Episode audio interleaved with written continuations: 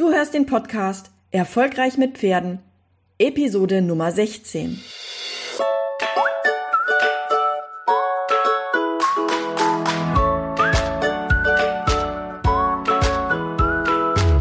Herzlich willkommen zu Erfolgreich mit Pferden. Ich bin Marina Lange und ich helfe Menschen, eine solide und vertrauensvolle Partnerschaft mit ihrem Pferd aufzubauen und Ängste und Unsicherheiten sicher und nachhaltig zu überwinden.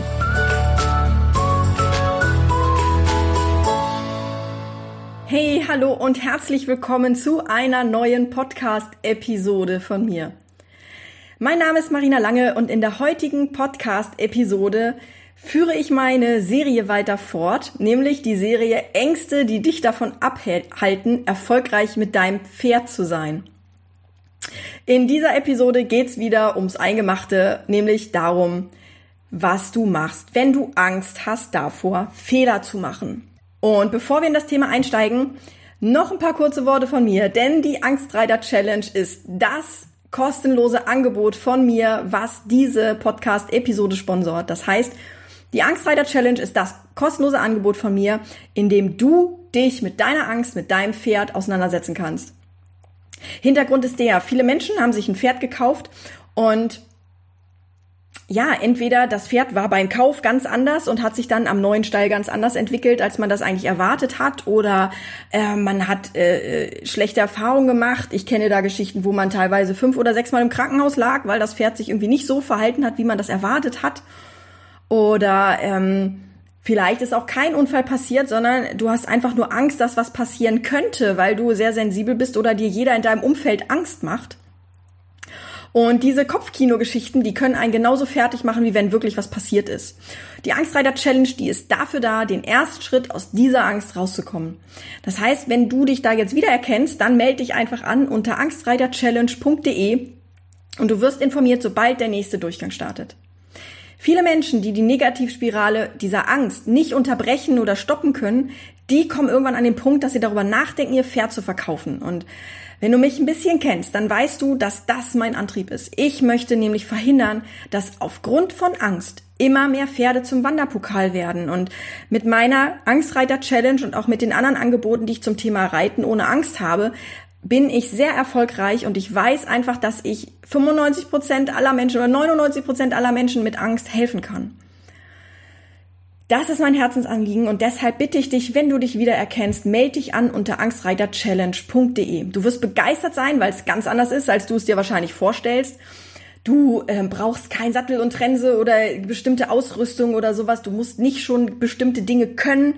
Du musst auch nichts tun, wozu du noch nicht bereit bist oder wozu du noch nicht in der Lage bist sondern die Angstreiter Challenge ist so konzipiert, dass du in deinem Tempo an deinen Themen arbeitest und dass du deine eigenen Schritte entwickelst, weil jeder hat eine unterschiedliche Angst. Ich biete die Angstreiter Challenge ein bis zweimal im Jahr an, weil es meine Herzensvision ist, dass kein Pferd mehr zum Wanderpokal wird, weil ein Zweibeiner Angst hat. Und es haben schon über 2200 Teilnehmer mitgemacht, wahrscheinlich jetzt, wenn du die Episode hörst, noch mehr. Und ich habe früher verzweifelt jedem Einzelnen in der Angstreitergruppe auf Facebook versucht zu helfen, weil ich da Administrator geworden bin. Und bei den vielen Coachings, die ich gleichzeitig noch vor Ort durchgeführt habe, habe ich ein Muster entdeckt. Und dieses Muster, das ist im Prinzip das Fundament, mit dem jeder Angstreiter in der Lage ist, seine Angst zu überwinden oder seine Angst zu bewältigen. Die Angstreiter Challenge, das ist im Prinzip die Basis dessen und das läuft wie folgt ab. Du bekommst jeden Tag eine E-Mail mit einem Video und in diesem Video bekommst du Input zu meiner Herangehensweise in Bezug auf die Angst. Du bekommst Aufgaben, die du bitte schriftlich erledigst. Wer schreibt, der bleibt. Ist also ganz wichtig, dass du intensiv mitarbeitest. Ungefähr 30 Minuten täglich ist der Aufwand dafür. Und wenn du einen Tag verpasst, ist das nicht schlimm. Du kannst den noch nachholen innerhalb des Zeitraums von der Challenge. Und ähm, Genau, es gibt eine Facebook-Gruppe für die Challenge-Teilnehmer, wo ihr gegenseitig unterstützen und inspirieren könnt. Und es gibt Regeln für die Gruppe, die sind extrem wirkungsvoll, weil sie dabei helfen, dass es tatsächlich dein Weg ist, den du suchst und findest und nicht nur der Weg von anderen, die dir sagen, was du tun und lassen solltest. Ja, sondern du, du, du hörst auf dein Herz und du spürst in dich rein und du wirst wissen, wie dein Weg gehen wird und du wirst deinen Weg gehen und du wirst Selbstbewusstsein gewinnen und du wirst, ja, dein ganzes, dein ganzes deine ganze Art und Weise, dein ganzes Leben mit deinem Pferd wird sich im Prinzip verändern, dadurch, dass du eine neue Sichtweise auf die gesamte Situation bekommst. Ich befähige dich in den drei Wochen einen konkreten Weg für dich zu erkennen und die ersten Schritte in die für dich richtige Richtung zu gehen. Kommen wir jetzt mal zum Thema und zwar die Angst davor, Fehler zu machen. Und du kennst mich, ich gucke mir immer erstmal die Definition dessen an und was, und ich frage mich, oder ich habe mich gefragt, was ist eigentlich ein Fehler? Und Wikipedia sagt, ein Fehler ist die Abweichung eines Zustandes, eines Vorgangs oder eines Ergebnisses von einem Standard, den Regeln oder einem Ziel. Das ist ziemlich komplex. Ich wiederhole das nochmal. Ein Fehler ist die Abweichung eines Zustandes, eines Vorgangs oder eines Ergebnisses von einem Standard, von den Regeln oder von einem Ziel. Und das, was wichtig daran ist an diesem Satz, ist, dass es subjektiv ist.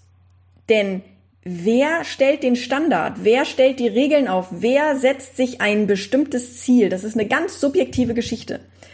Und gesellschaftliche Normen sind wahrscheinlich die bekanntesten Normen oder Werte, die einen Standard setzen können. Aber es gibt auch die inneren Normen und Werte, die dazu führen, dass wir etwas als Fehler ansehen und negativ bewerten. Aus den vergangenen Episoden von mir kennst du vielleicht schon den Ansatz, dass ich eine Situation zunächst sehr neu sachlich neutral betrachte und dann mir angucke, was meine eigene Bewertung eigentlich macht, was für Gefühle die auslöst und dann nach alternativen Perspektiven zu suchen, wie man die Situation noch bewerten könnte. Edison, der Erfinder der Glühbirne, der soll folgendes Zitat von sich gegeben haben, und zwar, ich habe nie Fehler gemacht, ich habe nur 100.000 Wege gefunden, wie es nicht geht. Ich finde diesen Satz, den finde ich, den sollte sich jeder jeder in sein Herz eingravieren lassen. Ich habe nie Fehler gemacht, ich habe nur 100.000 Wege gefunden, wie es nicht geht.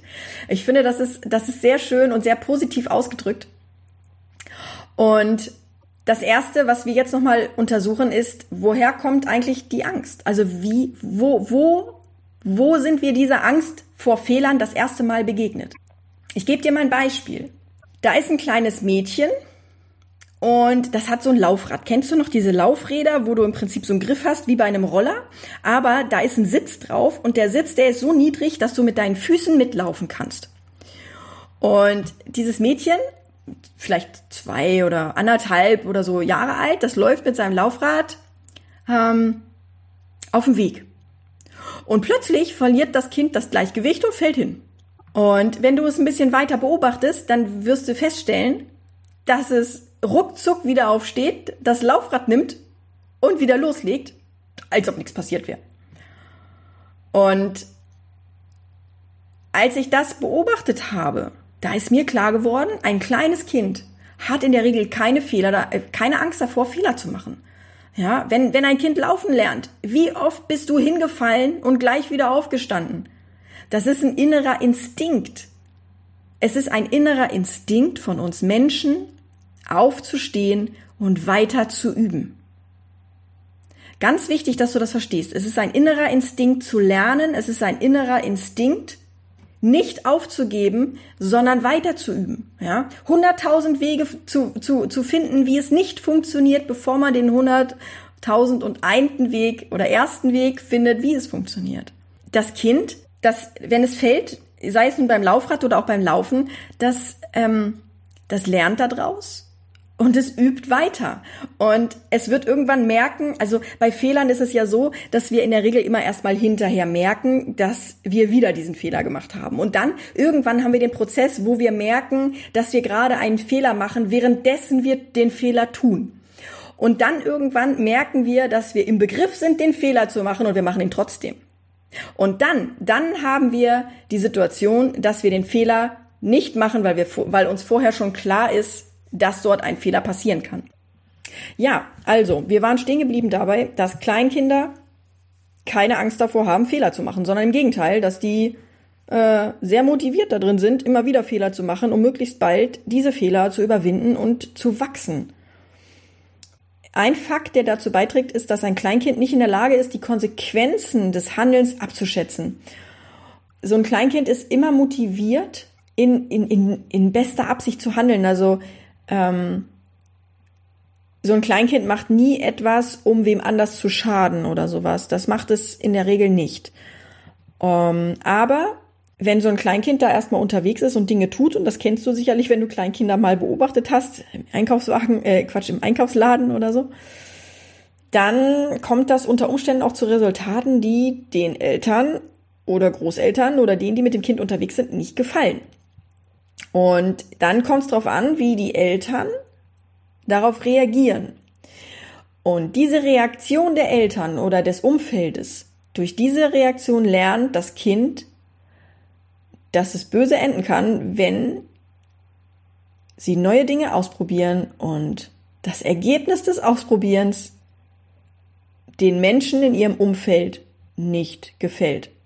Das ist das Trauma, was so ein Kind im Prinzip dann erlebt, was dazu führt, dass es dann sich nicht mehr traut, Fehler zu machen. Wenn wir uns die Schule angucken, dann ist das genau das System, wovon ich jetzt gerade gesprochen habe. Die Schule suggeriert uns, dass Fehler falsch sind. Und wenn Fehler falsch sind, dann bist du schlecht, wenn du Fehler machst und du bist nicht mehr wertvoll. Und Fehler bedeuten doofe Gefühle. Und bei Fehlern kann dir vielleicht Schlimmeres passieren wie Verlust, Krankheit oder Mangel oder sonst irgendwas. Und ähm, Paradoxerweise lernen wir in der Schule, also ich, ich gebe dir das Beispiel Schule deshalb, weil ich glaube, dass du das am ehesten nachvollziehen kannst, weil du selber ja auch in der Schule gegangen bist. Wir machen also, wir lernen etwas und schreiben eine Arbeit und der Lehrer umkringelt alles, was rot ist, was falsch ist. Und wenn du besonders viel rot umkringelt hast, dann kriegst du eine Note schlechter. Und wenn du eine Note schlechter hast, kriegst du vielleicht nicht den Abschluss, den du haben möchtest. Und wenn du nicht den Abschluss hast, den du haben möchtest, dann hast du keine guten Berufschancen und dann ist im Prinzip das Kind in den Brunnen gefallen, ja? Das, das bedeutet, bei diesen vielen Fehlern, die du gemacht hast, passiert dir Schlimmes, ja? Du bekommst nicht den Abschluss, den du brauchst, du kannst nicht die, die Berufskarriere ein, äh, äh, eingehen, die du dir vorgestellt hast und so weiter. Und paradoxerweise ist es so, dass wir in der Schule erst lernen und dann werden wir bewertet. Und das Leben, das läuft umgekehrt. Wir lernen nämlich, während wir Fehler machen und wir lernen immer erst hinterher. Das heißt, wir bewerten eine Situation immer erst hinterher und lernen dann daraus. Und in der Schule wirst du auf diese Art des Umgangs mit Fehlern gar nicht vorbereitet. Das heißt, du kannst im Prinzip dein Leben gar nicht anders bestreiten als durch Fehler. Denn nur durch Fehler lernst du. Nur wenn was nicht klappt, fängt dein Gehirn an, darüber nachzudenken und sich anzustrengen, um eine Lösung zu finden. Und in der Schule wird versucht, dich vor Fehlern zu bewahren, indem du erst was lernen sollst und dann durch die übrig gebliebenen Fehler, die in der Klausur rot umkringelt werden, benotet zu werden. Ähm, wie lernst du also jetzt mit Emotionen umzugehen, wenn du A, eine Erziehung genossen hast, die dem Beispiel mit dem Kind ähnelt, ja, wo es dafür verurteilt wurde, wenn es irgendwas nicht hingekriegt hat oder vielleicht vor, vor Schäden oder vor Verlust oder vor Krankheit oder Verletzung bewahrt worden ist und gleichzeitig in der Schule jeder Fehl Fehler auch noch rot umkringelt wurde und eine schlimme negative Folge hat. Die einzige Antwort, die ich dir dazu geben kann, ist, du musst es jetzt lernen. Jetzt, wo du erwachsen bist. Jetzt hast du nämlich alle Chancen, weil du dein Gehirn selber umprogrammieren kannst. Das heißt, alles das, was du gelernt hast, das bist du auch in der Lage, wieder umzuprogrammieren und umzulernen. Dass das einfach ist, hat niemand gesagt. Aber es wird funktionieren. Wenn du nämlich keine Angst vor Fehlern hast, dann entwickelst du dich weiter, dann machst du Fortschritte, dann erweitert sich deine Komfortzone, anstatt dass die immer kleiner wird. Auch dazu wird es noch eine gesonderte Podcast-Episode geben. Und ähm, Deine Komfortzone wird erweitert, du wirst ja Ziele erreichen, du wirst Erfolgserlebnisse sammeln und es hat also im Prinzip erstmal nur Vorteile, keine Angst vor Fehlern zu haben. Natürlich, klar, wenn du einen Fehler machst, dann ist es erstmal blöd, weil es kann auch bedeuten, dass du einen Verlust erleidest. Dass du deinen Job verlierst oder was weiß ich, ja, oder Geld verlierst oder wie auch immer. Aber ganz wichtig, was ich nochmal hervorheben möchte, ist, dass Erfolg kein Zufall ist. Das heißt, wenn du dir Menschen anguckst, die erfolgreich sind, dann wird dir eine Sache auffallen. Und zwar, erfolgreiche Menschen haben keine Angst davor, Fehler zu machen. So wie Edison, der gesagt hat, ich habe 100.000 Wege gefunden, wie es nicht funktioniert. Und du kannst dir angucken, was weiß ich, äh, nehmen wir Elon Musk, ja, der jetzt die Rakete ins All geschossen hat. Als erster privater Mensch im Prinzip hat der eine Rakete ins All geschossen. Ja, und du kannst dir sicher sein, dass der eine Menge Fehler gemacht hat, bevor der dazu gekommen ist, das zu machen. Und ich glaube, dass der Unterschied zu erfolglosen Menschen der ist, dass du dass diese erfolgreichen Menschen sich von ihren Fehlern nicht haben unterkriegen lassen, nicht haben äh, reduzieren lassen, nicht bremsen haben lassen, sondern die haben die Fehler genommen, haben gelernt und haben weitergemacht. So wie Edison, der gesagt hat, ich habe 100.000 Wege gefunden, wie es nicht funktioniert. Aber diese 100.000 Wege, die haben dazu beigetragen, dass er den, die Lösung findet. Und äh, das Ergebnis ist, dass wir Licht hatten, dass wir Elektrizität hatten. Und der letzte, die letzte Frage, die da jetzt dann für dich zu stellen ist, ist, wie lernt man keine Angst mehr vor Fehlern zu haben? Und das ist natürlich eine Sache, das, das ist ein Prozess, das dauert, das dauert Zeit. Ja, Fehler passieren, weil wir es nicht besser wissen.